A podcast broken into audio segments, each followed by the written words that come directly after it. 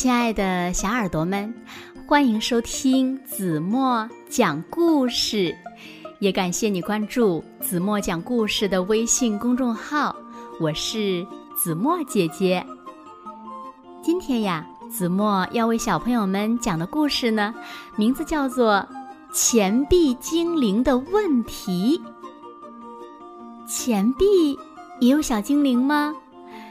那？他的问题又是什么呢？让我们一起来从今天的故事中寻找答案吧。小耳朵准备好了吗？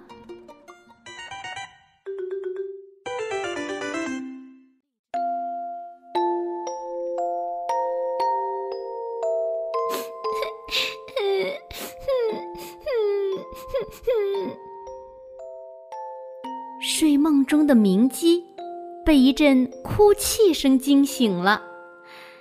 他睁开眼睛，看见书桌上有个小人儿正在哭泣。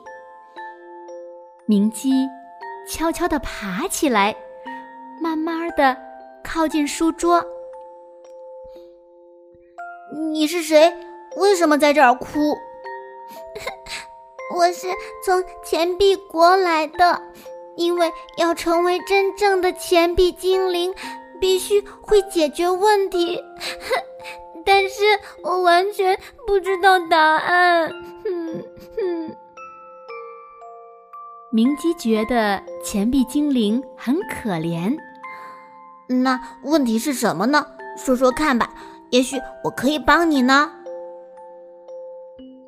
钱币精灵拿出十枚钱币和一张。小纸条，你收到十枚钱币的零花钱，为了自己和别人，应该如何智慧的运用呢？读完纸条，明基歪头思索：为了自己和别人，零花钱不就是为自己花的吗？嗯，真的不懂。如果明天前找不到答案，我就永远回不去钱币王国了。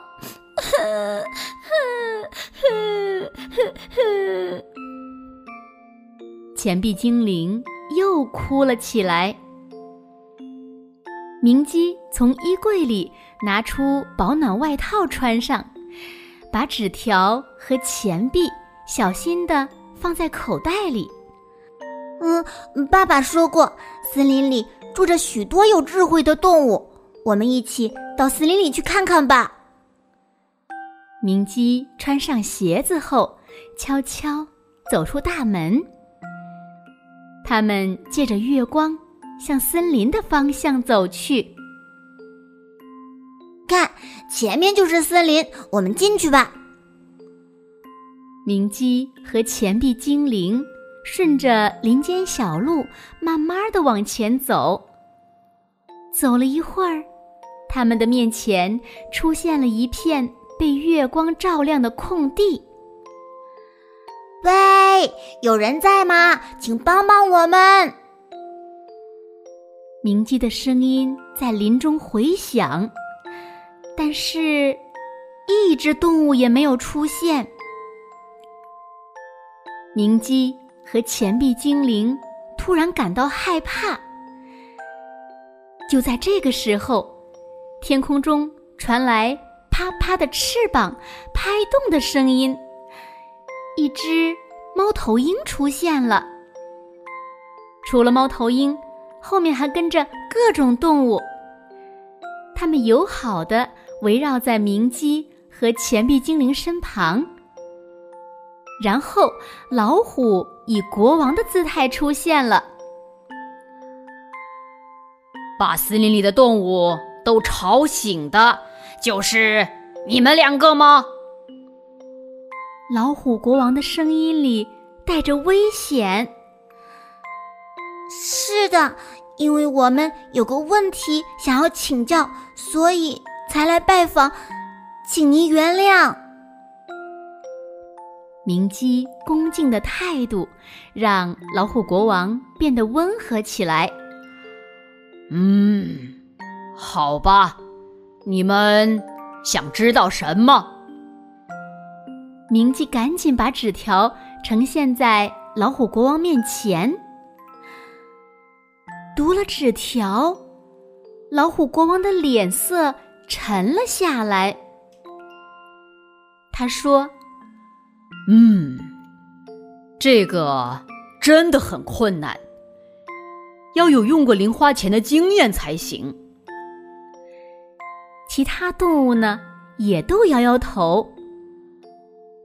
这个时候，猫头鹰说：“在这座森林里，我奶奶的年纪最大，她应该知道。”猫头鹰奶奶住在森林深处。来，骑到我的背上。老虎国王把明鸡驮在背上，开始奔跑。钱币精灵和其他。森林里的动物呢，也紧紧的跟在老虎国王的后面。老虎国王，什么事儿让您大驾光临呐？猫头鹰奶奶问。聪明的猫头鹰奶奶，请务必帮我们解决这个问题。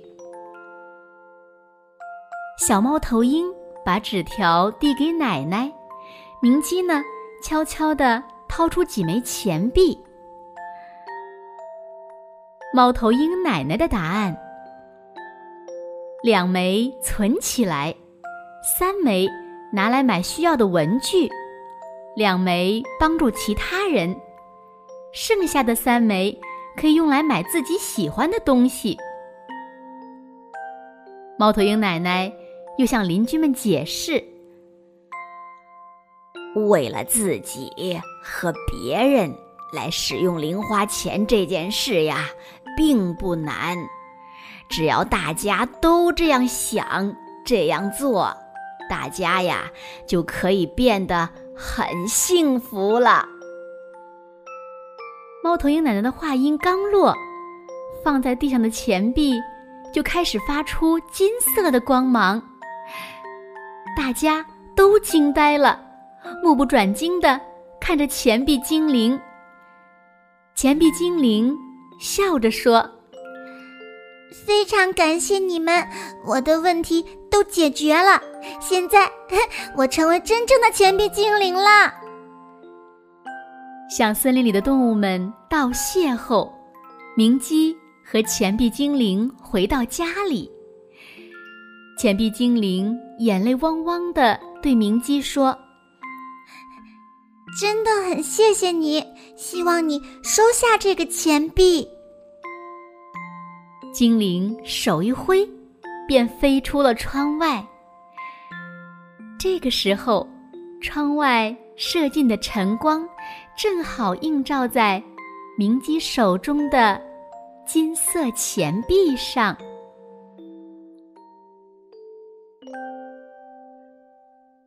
好了，亲爱的小耳朵们，今天的故事呀，子墨就为大家讲到这里了。那今天留给大家的问题是：是谁帮助钱币精灵解决了这个问题呢？请小朋友们把你们认为正确的答案在评论区给子墨留言吧。好了，那今天就到这里吧。明天晚上八点半，子墨依然会在这里用一个好听的故事等你回来哦。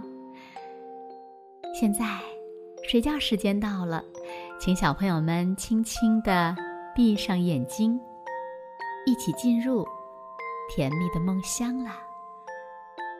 完了。